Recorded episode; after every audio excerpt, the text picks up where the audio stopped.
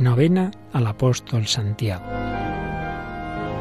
Santiago apóstol, tú que fuiste hombre de carácter y ambicioso, ayúdanos a ser fuertes en la fe y a ambicionar los bienes del cielo.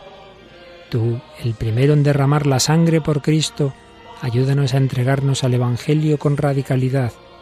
Tú, predilecto del Señor, enséñanos a vivir unidos a Él Tú, que valientemente te acercaste hasta España, empújanos para llevar el mensaje de salvación a todos los rincones de nuestra patria.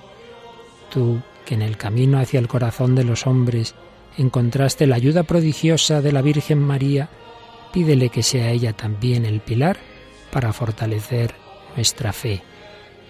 Tú, que en el campus Estele de Galicia sigues brillando con singular fuerza, ayúdanos a destellar por la fuerza de nuestras palabras, el testimonio de nuestras obras y la grandeza de nuestra fe.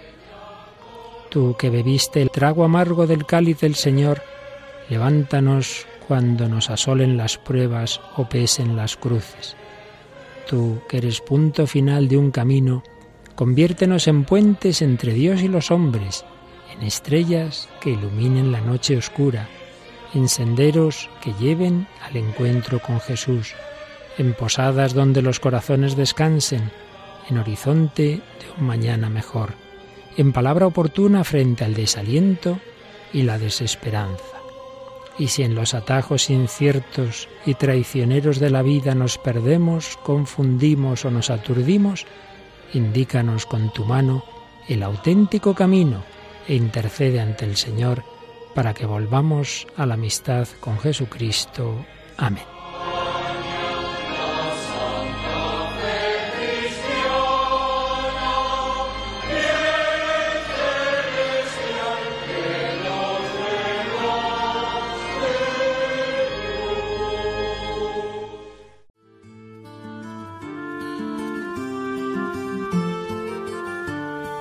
En la Edad Media, tras la conquista de Jerusalén, los cristianos no podían peregrinar allí.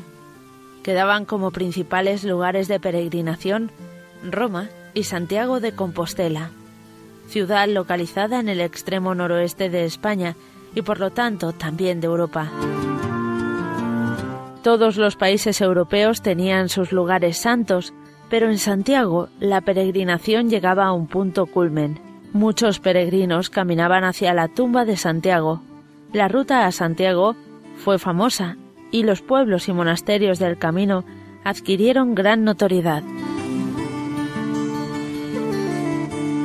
Del discurso de Benedicto XVI en su visita a la Catedral de Santiago de Compostela el 6 de noviembre de 2010.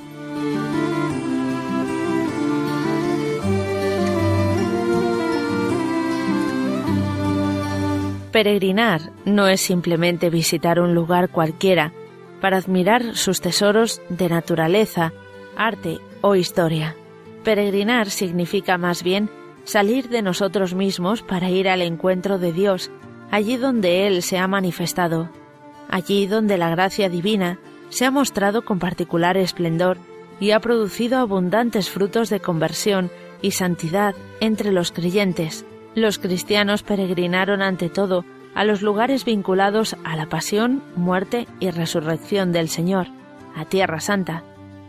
Luego a Roma, ciudad del martirio de Pedro y Pablo, y también a Compostela, que unida a la memoria de Santiago, ha recibido peregrinos de todo el mundo, deseosos de fortalecer su espíritu con el testimonio de fe y amor del apóstol. Como sucesor de Pedro, he querido yo también peregrinar a la casa del Señor Santiago. Al abrazar su venerada imagen, he pedido también por todos los hijos de la Iglesia, que tiene su origen en el misterio de comunión que es Dios.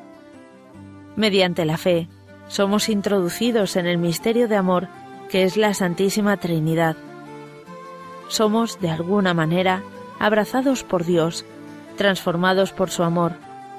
La Iglesia, es ese abrazo de Dios en el que los hombres aprenden también a abrazar a sus hermanos, descubriendo en ellos la imagen y semejanza divina que constituye la verdad más profunda de su ser y que es origen de la genuina libertad.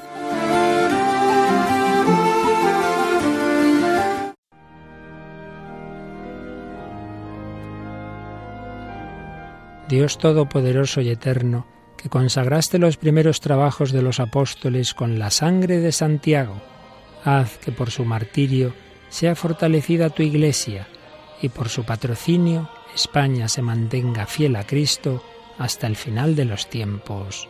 Amén.